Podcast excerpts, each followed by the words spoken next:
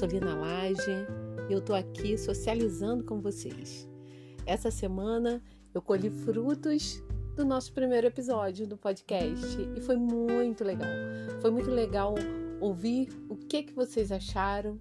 Espero que continue assim, hein? Me conta o que que você achou desse.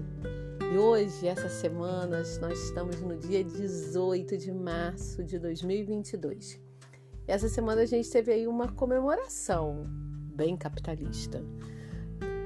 O Dia do Consumidor, dia 15. Cara, ultimamente isso tem sido uma loucura. Ainda mais, né, com o advento das redes sociais, dos sites de compra, das promoções relâmpago, dos cupons de desconto, das compras internacionais, da disputa pelo consumidor.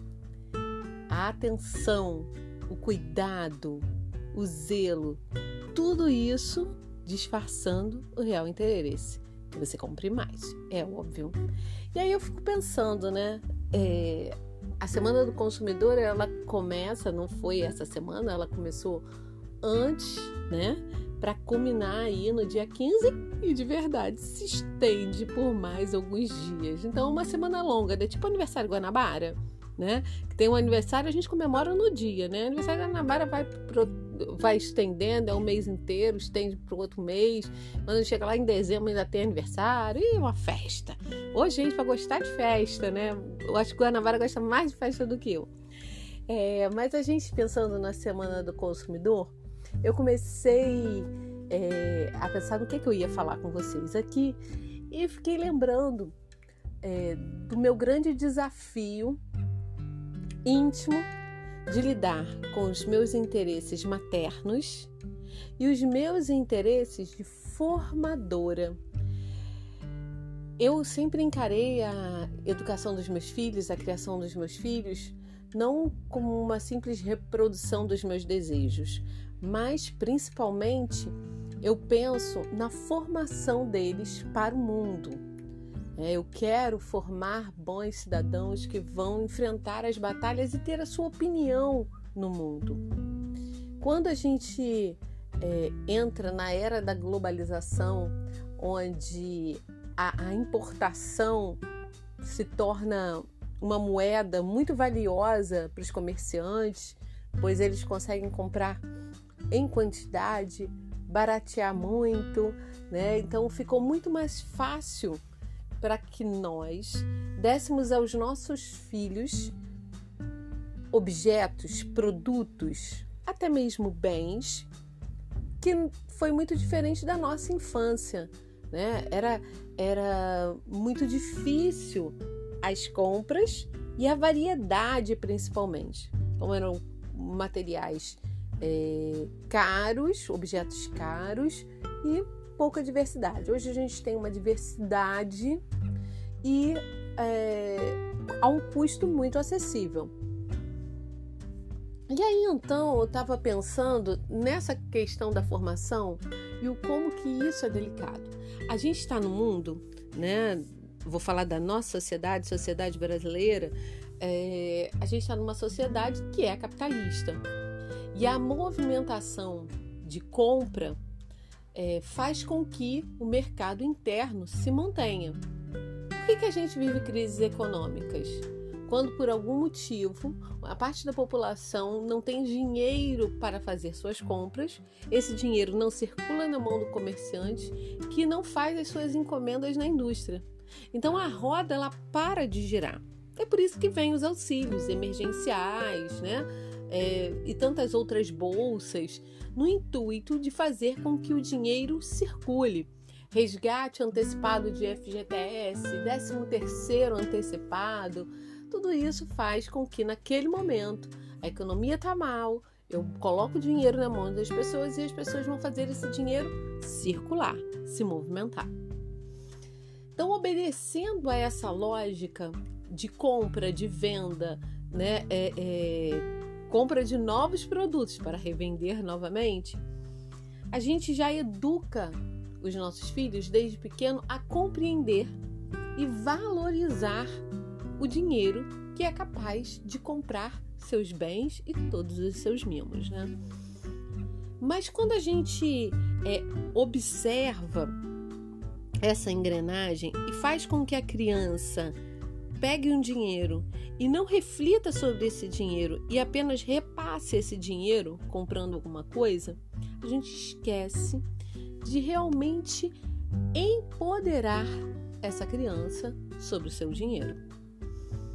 Vamos pegar um exemplo, né? Quando a gente vai para um parque ou vai para algum passeio onde você já sabe que tem lojinhas, é muito comum antes, quando a gente está em casa ainda, a gente pegar um valor e entregar para um, entregar para outro, falou e, e, e orientar que façam um bom uso daquele dinheiro.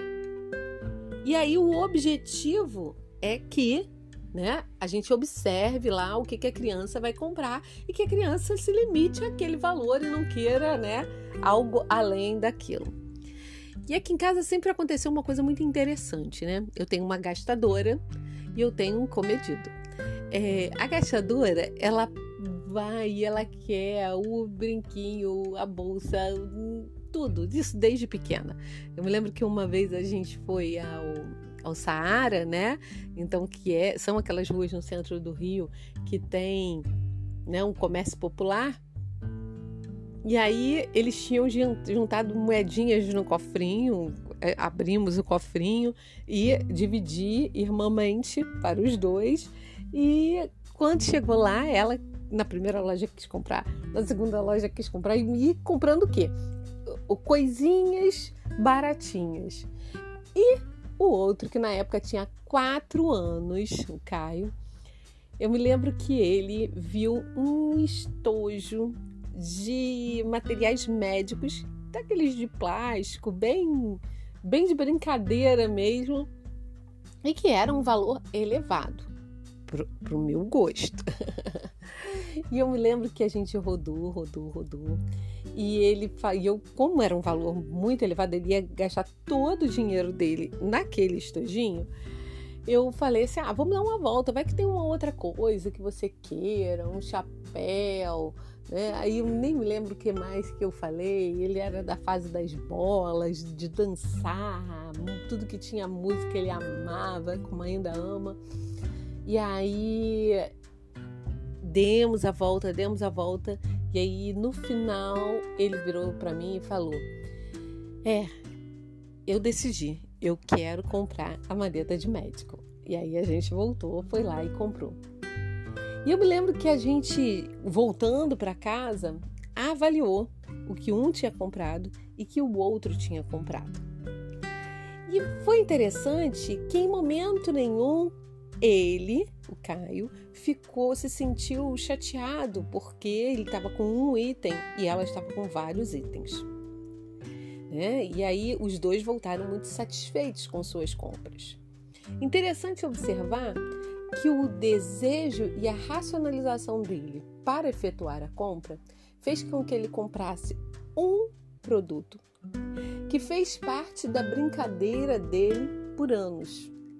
Em comparação a Teodora, que comprou vários produtos e ao longo, acredito que até do primeiro mês, nada mais daquilo era importante. Eu faço uma provocação. Como que a gente educa os nossos filhos? Para ser um bom cidadão ou para ser um bom consumidor? A oferta, ela é muito grande. A gente sai e o tempo todo a gente é convidado a gastar, gastar, gastar. Mas o como nós gastamos?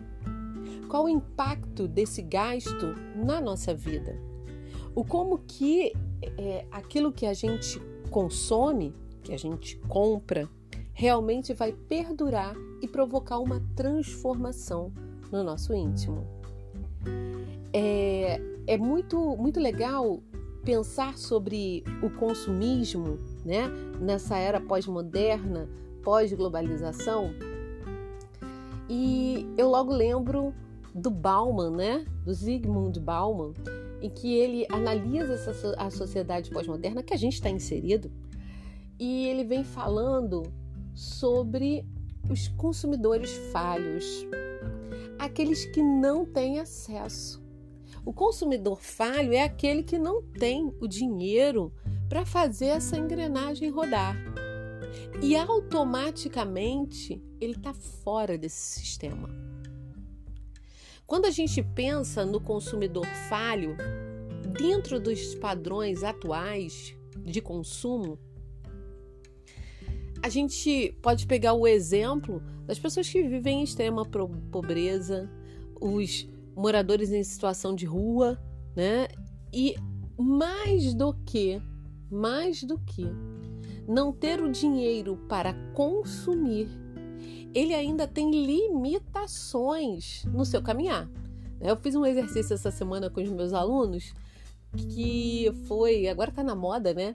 O youtuber e filmando, influência, vai fala que vai transformar a vida de um morador de rua e vai lá e pega, sei lá, 500 mil reais em gra gravando, entrega na mão né, da, da, da, daquela pessoa e espera ali um agradecimento, um reconhecimento, um choro, alguma coisa que viralize, que torne ele muito famoso.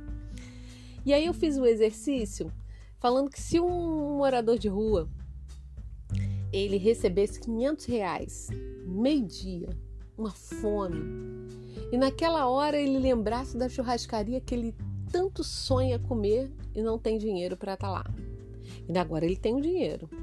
E aí a minha pergunta é: será que ele vai poder realizar esse seu sonho, já que ele tem dinheiro para pagar?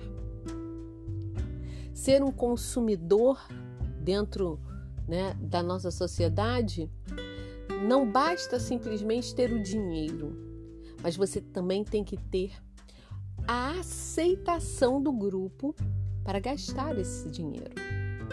Você tem que estar incluído numa medida em que os olhares te acolham e te reconheçam como consumidor. Criar filhos como consumidores é simplesmente criar pessoas que vão usufruir e pagar, usufruir e pagar. Criar cidadãos é dar a oportunidade da reflexão no ato do consumo e no ato do pagamento.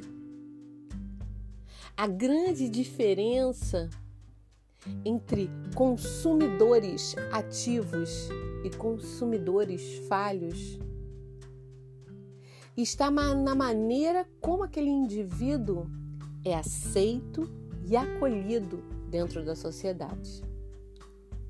Essa reflexão é uma reflexão longa. A gente vai ter que conversar muito sobre isso. Mas uma dica que eu dou é: nunca perca a oportunidade de explicar para os seus filhos a gama de privilégios que ele usufrui dentro da sociedade. E que, mesmo quando ele não tem o dinheiro que capacita a compra, ele tem uma, uma série de outras portas que se abrem e que fazem com que ele seja aceito dentro dessa sociedade. Mas se você está ouvindo e a sua condição é diferente e o seu filho não tem nem o dinheiro e nem o acesso de aceitação dentro da sociedade, calma. A gente segura um na mão do outro e a gente vai fazer sim uma transformação dentro dessa sociedade, a fim de conscientizar que todos nós devemos e somos capazes de sermos aceitos dentro desse organismo social. Um beijo para todos e até semana que vem.